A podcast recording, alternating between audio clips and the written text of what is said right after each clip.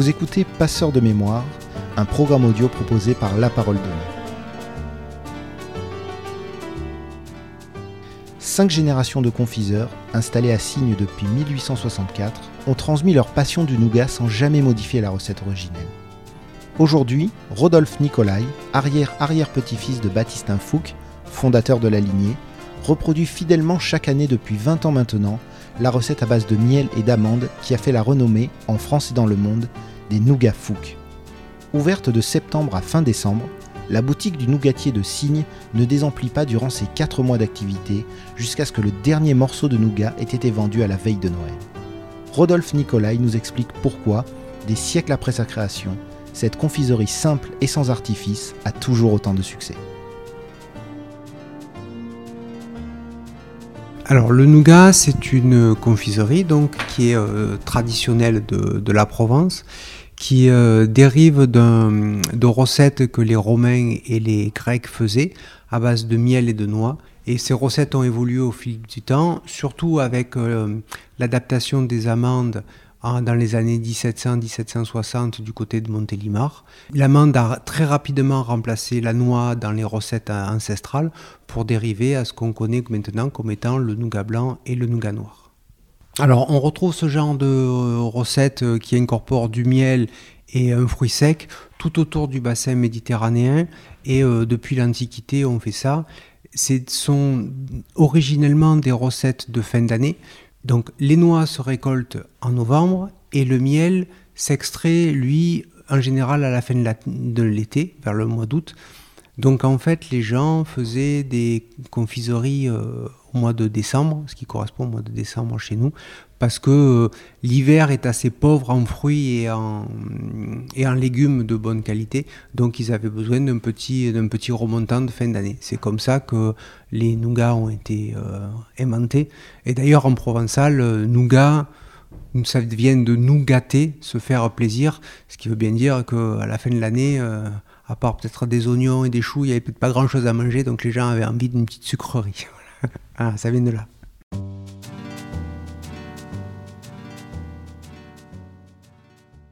Alors, les Nougafous ont été fondés donc à Signes, à l'endroit où on est actuellement, et on n'a jamais déménagé depuis, en 1864. Donc ça fait 156 ans et ça a été fondé par Baptistin Fouque, qui est mon arrière-arrière-grand-père. Et la maison a toujours existé et c'est toujours transmis de père en fils ou en fille. À l'origine, c'était pas une confiserie ou une nougaterie comme on l'est aujourd'hui ils avaient un rôle un peu multiple parce que le village était quasiment autonome. Tous les villages de France étaient à peu près autonomes. Donc ils faisaient de la pâtisserie, de la confiserie, hein, le nougat, les marrons glacés, des fruits confits, des dragées, des bonbons, enfin, ça s'appelait des pastilles à l'époque, mais euh, ce genre-là, des gâteaux secs. Ils faisaient aussi des liqueurs, parce que du temps de mon arrière-arrière-grand-père, le diplôme confiseur était confiseur licoriste, parce que les deux fonctionnent sur le travail de la cuisson du sucre, donc c'était complémentaire. Donc en plus de la pâtisserie, de la confiserie, ils faisaient des liqueurs, et après ils avaient une partie épicerie fine, parce qu'ils revendaient euh, du thé, du café, du sucre, euh, plein de choses, des petits rubans. Euh, on retrouve on a une caisse avec de, plein d'anciens fonds de, vente qui sont assez étonnants pour une confiserie.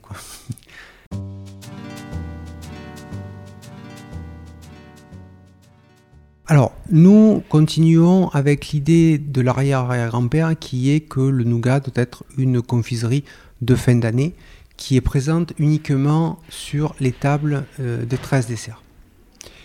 Euh, parce qu'en Provence, le nougat est associé aux 13 desserts. Euh, il doit y avoir sur la table de Noël un nougat blanc, un nougat noir. Nous, on reste sur cette idée-là. Donc, on va commencer à fabriquer mi-septembre, début septembre et on va fabriquer jusqu'au 20 décembre.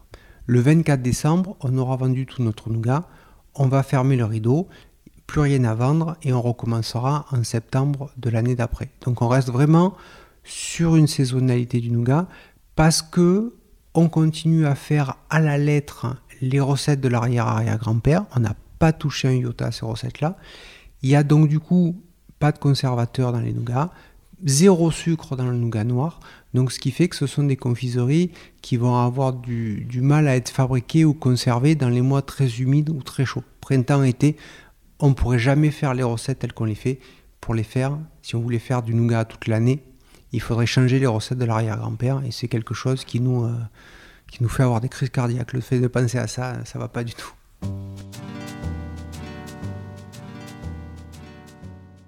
Je pense qu'il trouverait à la fois quelques changements et à la fois pas de changement. Parce que euh, le nougat blanc se fait toujours dans la machine qu'il avait, donc il n'y a pas de changé. La recette n'a pas changé. Après, lui faisait avec du miel et des amandes de la Sainte-Baume. Chose qu'à l'heure actuelle, on est incapable de refaire, donc il faut aller un peu plus loin, trouver des miels, le lavande de Valençol, euh, les miels de toutes fleurs, c'est plus des miels de pâturage d'altitude les amandes viennent d'Espagne. Il y a quelques changements d'origine des ingrédients principaux qui sont liés au fait que la Provence est devenue peut-être un peu plus peuplée et puis euh, les amandiers ont disparu en 56. Donc euh, il faut le trouver ailleurs. Mais euh, le reste, j'espère qu'il aurait le même goût. c'est quand même le but. Moi, je fais ça pour que si jamais ils regardent de là-haut, ben, ils soient contents. Quoi.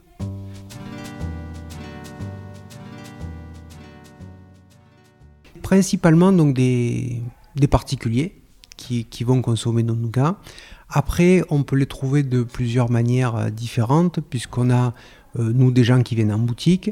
On fait de la vente par correspondance, donc du coup, partout en France, il y a des gens qui ont notre nougat.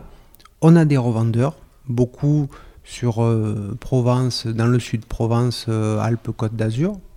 Mais après, on a des revendeurs dans toutes les grandes villes françaises. Et ensuite, on sort de la France, puisqu'on a quelques revendeurs à l'étranger, euh, en Irlande, au Canada. Euh, et ensuite, on s'aperçoit que le provençal est assez mobile, puisque en discutant avec les gens, beaucoup disent Ah, ben ce paquet-là va partir, alors je sais pas, en Nouvelle-Zélande, en Polynésie, euh, au Mexique. Enfin, c'est assez rigolo de voir que une petite barre de nougat qu'on fabrique dans notre petit village peut faire le tour du monde.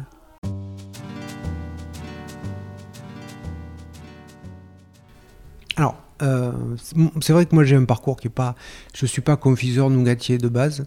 Euh, moi j'ai un diplôme d'ingénieur en informatique et en robotique, donc euh, un peu à, l'opposé de ce qu'on fait ici parce qu'il y a zéro robot et zéro machine automatique, hein, c'est tout fait à la main. Et je dis souvent, c'est en forgeant qu'on devient forgeron, mais c'est en nougatant qu'on devient nougatier. Donc c'est un peu euh, c'est un force de voir faire et de faire que j'ai appris. Il n'y a, pas de formation qui mène à faire du Nougafouk. Donc il faut, il faut comprendre un peu, il faut un peu regarder et puis s'adapter et puis, et puis rater peut-être un peu des choses pour les réussir. C'est un peu comme ça qu'on fait.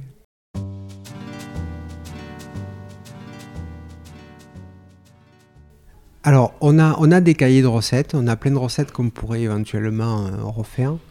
Et, on va avoir aussi un livre qui, dont on a la facture, étonnamment.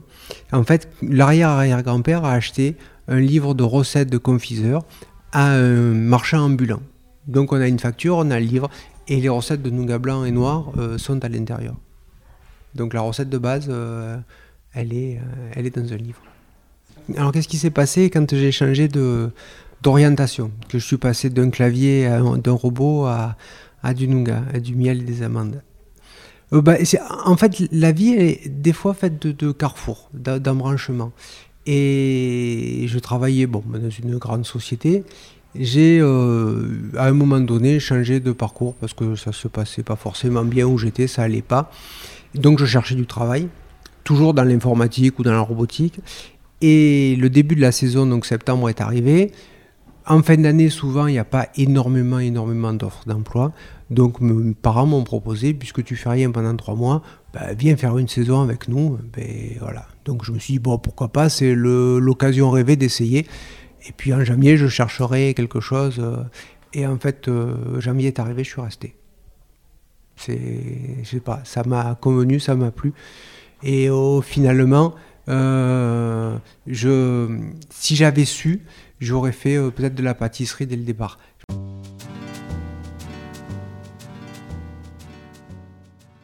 On est dans, une bâtisse du, du, 14e qui est, euh, qui est une partie de l'ancienne maison d'été des évêques de Marseille. Donc même si la bâtisse a été morcelée, ça reste plus la, bâtisse complète des évêques, on sent un peu le poids de l'histoire de part de l'architecture. Et c'est vrai que c'est, ça ne correspond pas à une, une, entreprise moderne où on aurait 300 euh, euh, mètres carrés de pied plié euh, d'un seul tenant, sans cloison. On a une bâtisse qui est à l'ancienne, qui est composée de petites pièces, pas de niveau, il y a des marches entre chaque pièce, il faut faire avec. Donc déjà, ça, ça pose un peu l'histoire. On sent le passé. Et après, c'est vrai que le fait de vouloir absolument respecter ce que faisait l'arrière-arrière-grand-père et, de sentir que personne n'a varié dans les 5-6 générations, euh, pas 5-6 générations, je suis la cinquième, donc dans les 4 générations qui ont suivi, qui ont précédé, c'est, euh, ça fait quelque chose, oui. Ça, alors on n'y pense pas forcément à, à eux, euh, à l'arrière-grand-père, à Baptistin, comme ça, sans arrêt. Mais euh, il y a ce, respect, il y a ce, cette notion de, euh, voilà, il faut continuer à faire comme avant, parce que, parce que quelque part, les gens ont besoin d'une encre dans le passé, d'un repère. Voilà. Je ne sais pas si on peut dire que le Nougat Fouque reste le repère du Nougat sur la table de Noël, mais j'espère que c'est ça qu'on veut faire et j'espère que c'est perçu comme ça. L'expansion à tout prix ne fait pas partie de notre euh, culture. Enfin, fait pas de la mienne, pas de ceux qui ont eu avant moi. Je pense pas que ce soit le cas de mes enfants non plus, là, qui commencent à manifester le, désir ou qui ont un peu euh, du temps, des vacances scolaires, des, des creux de la vie euh, sont venus avec nous. je, je, sens personne vouloir, vouloir faire table rase du passé, partir dans une zone industrielle pour pour une grosse usine pour courir après euh, les clients. Alors c'est vrai qu'on râle, euh, ah c'est trop petit, ah je me prends le mur, il faudrait pousser celui-là. Euh, mais, mais après c'est ça, c'est c'est la tradition, c'est je sais pas, c'est un peu un poil d'histoire qu'il faut respecter, qu'il faut honorer, qu'il faut cultiver. Euh, oui, plutôt huit mois, mais oui, c'est l'idée, c'est de fermer, euh, c'est de, rester sur un produit saisonnier. Euh, moi, ça me vient pas l'idée de manger des tomates en décembre, voilà, ou des fraises en janvier. Enfin, je sais pas, mais ah, c'est vrai qu'on trouve des produits surgelés, on peut, peut-être. mais moi, j'aime bien cette idée de voilà, manger les choses de saison quand c'est la saison. Et, après, ben, en avoir envie pendant le reste du temps. C'est, voilà, c'est, la vie. C'est être frustré, ça fait partie un peu de la vie.